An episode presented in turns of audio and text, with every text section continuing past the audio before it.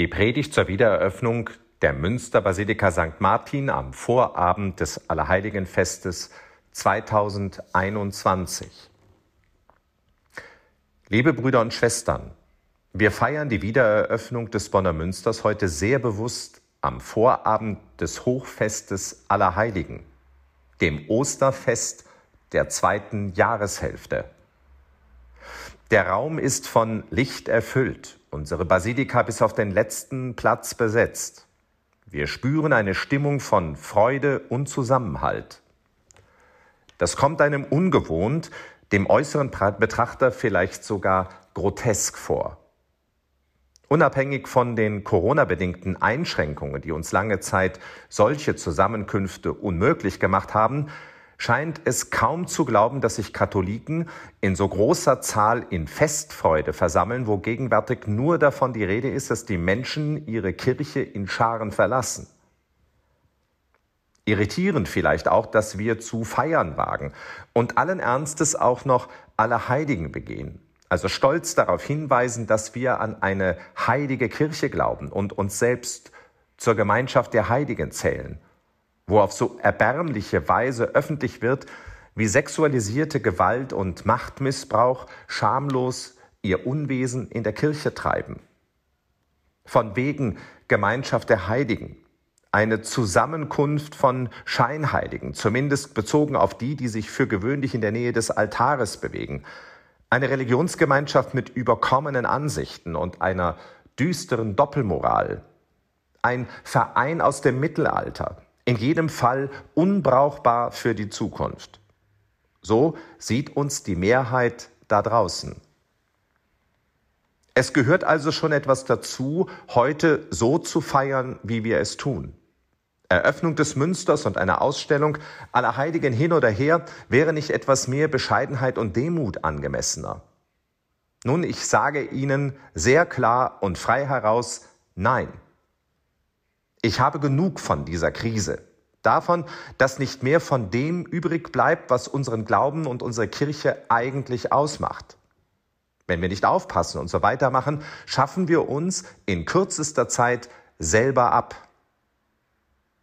Wenn die Menschen schon in den vielen Skandalen keinen Grund gefunden haben, auf Distanz zu gehen oder sogar auszutreten, werden sie sehr bald deshalb das Weite suchen, weil sie bei uns nichts anderes mehr finden außer Konflikte, schlechte Stimmung und Selbstmitleid. Wer will denn für eine solch schlechte Performance noch Geld bezahlen? Wer sich gegenwärtig im Raum der Kirche bewegt, muss ja acht geben, dass er nicht anschließend den Psychologen braucht. Damit ich nicht falsch verstanden werde. Ich schäme mich zutiefst für vieles, was sich als Realität der Kirche zeigt.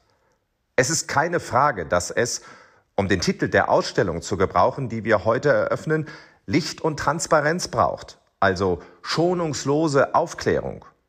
Und ich füge etwas anderes sehr bewusst an. Gefordert ist auch Konsequenz, die den Opfern gerecht wird und die die Fehler der Verantwortlichen benennt und ahndet.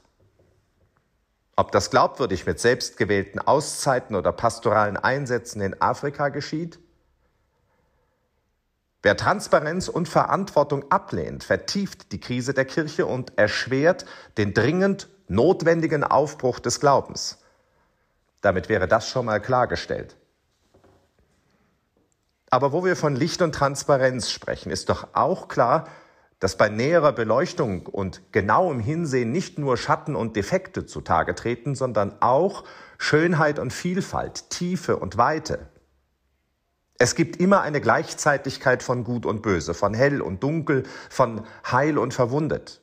Das gilt auch für die Kirche. Es war nie anders und es wird nie anders sein. Sie war immer die Verdorbene, die Fehlerhafte und Unwahrhaftige und zugleich immer auch die Wertvolle, die Gute und Wahre. Eine Gemeinschaft von Heiligen und Scheinheiligen. Das trifft auch heute zu. Wer das bestreitet und nicht sehen will, der hat von Transzendenz nichts verstanden und hätte es dringend nötig, das Licht heller anzuschalten. Ich sage das nicht, um die Makel und Skandale schön zu reden, sondern um den Optimismus und die Kraft zu entfachen, die es braucht, die Fehler anzupacken, die Krise zu überwinden und der Welt wieder plausibel zu machen, was wir eigentlich wirklich wollen und wozu wir als Kirche da sind. Wir sind es auch denen schuldig, die sich an so vielen Stellen mit Liebe und Einsatz mühen, Laien wie Kleriker, Kirche lebendig zu gestalten und ihren Dienst am nächsten zu leisten. Sie verdienen Wertschätzung und Respekt. Und dass es sie in großer Zahl gibt, auch in unserer Stadt Bonn, ist ebenso eine Wirklichkeit von Kirche. Licht und Transparenz. Der strahlende Glanz unserer Basilika zeigen also heute stellvertretend, dass es auch das andere in dieser Kirche gibt, das wahre, schöne und gute. Dieses Ambiente und diese Stimmung sind geeignet, uns neu zu Bewusstsein zu bringen, wozu wir als Menschen geschaffen und als Christen berufen sind. Das wieder mit den Sinnen zu spüren, mit den Augen zu sehen, wahrzunehmen, geht mir tief unter die Haut und erfasst meine Seele. In diesem Licht wird transparent. Du bist aus Liebe geschaffen. Die Liebe begleitet dich und du kannst sie nicht verlieren, auch nicht durch deine Fehler und Schattenseiten. Das gilt für jeden Einzelnen von uns und natürlich damit auch für die Kirche als Ganze. Selbst der Tod wird daran nichts verändern. Eine unendliche Weite liegt vor uns. Die Tiefe des Chorraumes, das strahlende Apsismosaik verheißen eine Wahnsinnsperspektive. Wir sind jetzt schon Bürger der anderen Welt. Wir werden alle einmal heilig sein, alle Last weg, alle Wunden geheilt und frei. Es ist diese Botschaft, Schwestern und Brüder, die unseren Glauben ausmacht und die den Menschen frei macht. Das haben wir als Kirche den Menschen zu geben. In einer Zeit, die voll ist von Verwundungen und Niedergeschlagenheit, von Ungleichheit und Enge, von Selbstzweifeln und vielen Existenzängsten. Eine Botschaft, die innerlich frei macht und heilt, weil man sich der Liebe und des Lebens sicher ist. Ein anderes. Der Glaube an Christus gibt dem menschlichen Leben auch eine sinnvolle Aufgabe. Wir sind nicht zufällig hier. Wir können uns an Gottes Plan beteiligen, diese Welt positiv zu gestalten. Das Licht dieses Raumes, die Schönheit der Kunst, sie werten uns auf, machen Chancen und Talente sichtbar, vermitteln eine Vision und geben unserem Leben eine gemeinsame Richtung. Stell dich in dieses Licht, wie die heiligen Figuren aus Alabaster es tun, und strahle etwas aus. Leuchte. Wir alle können uns an der Heiligung dieser Welt beteiligen. Aller Heiligen. So macht das Leben Sinn. Diese Lebensgestaltung, Einstellung und Haltung haben wir als Kirche den Menschen zu vermitteln. Für was lebt der Mensch heute? Für seinen Geldbeutel oder sein Ego? Für die Karriere oder den Konsum? Für was? Auffallend viele wirken ohne Ziel und ohne Sinn, innerlich leer und ausgebrannt. Wie viele flüchten sich in Oberflächlichkeit und Konsum, weil sie diese Sinnlehre nicht mehr aushalten? Wie viele werden antriebsmüde oder eine beängstigende Tendenz gleiten in Depressionen ab. Wundert es uns wirklich, dass unsere gesellschaftlichen Probleme und Krisen zunehmen, wenn dem Menschen Sinn und Vision, Verantwortung und Perspektive abhanden kommen? Es darf uns nicht wirklich überraschen, wenn so unsere Schöpfung ausblutet, unsere Werte und unser Zusammenhalt verloren gehen. Die Haltung unseres Glaubens bietet den Lösungsansatz für die meisten Krisen der Moderne.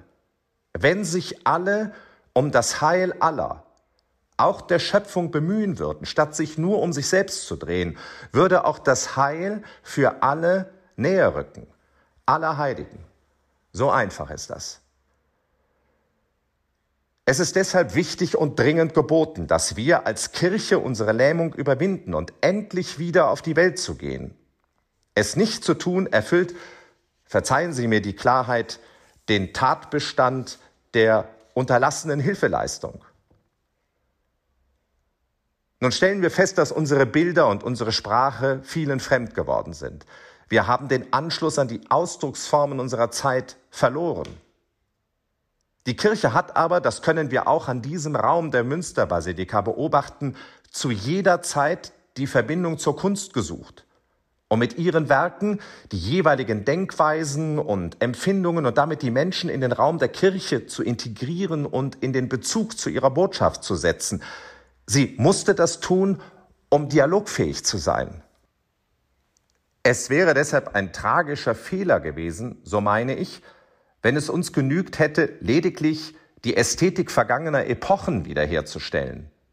Kirche als Restauratorenatelier oder Konservierungsmaschine. Die alten Werke raus und aufgearbeitet wieder rein, ein wenig neue Farbe an die Wand. Das funktioniert nicht. Das setzt die falschen Signale. Deshalb heute die moderne Kunst in der wiedereröffneten Basilika.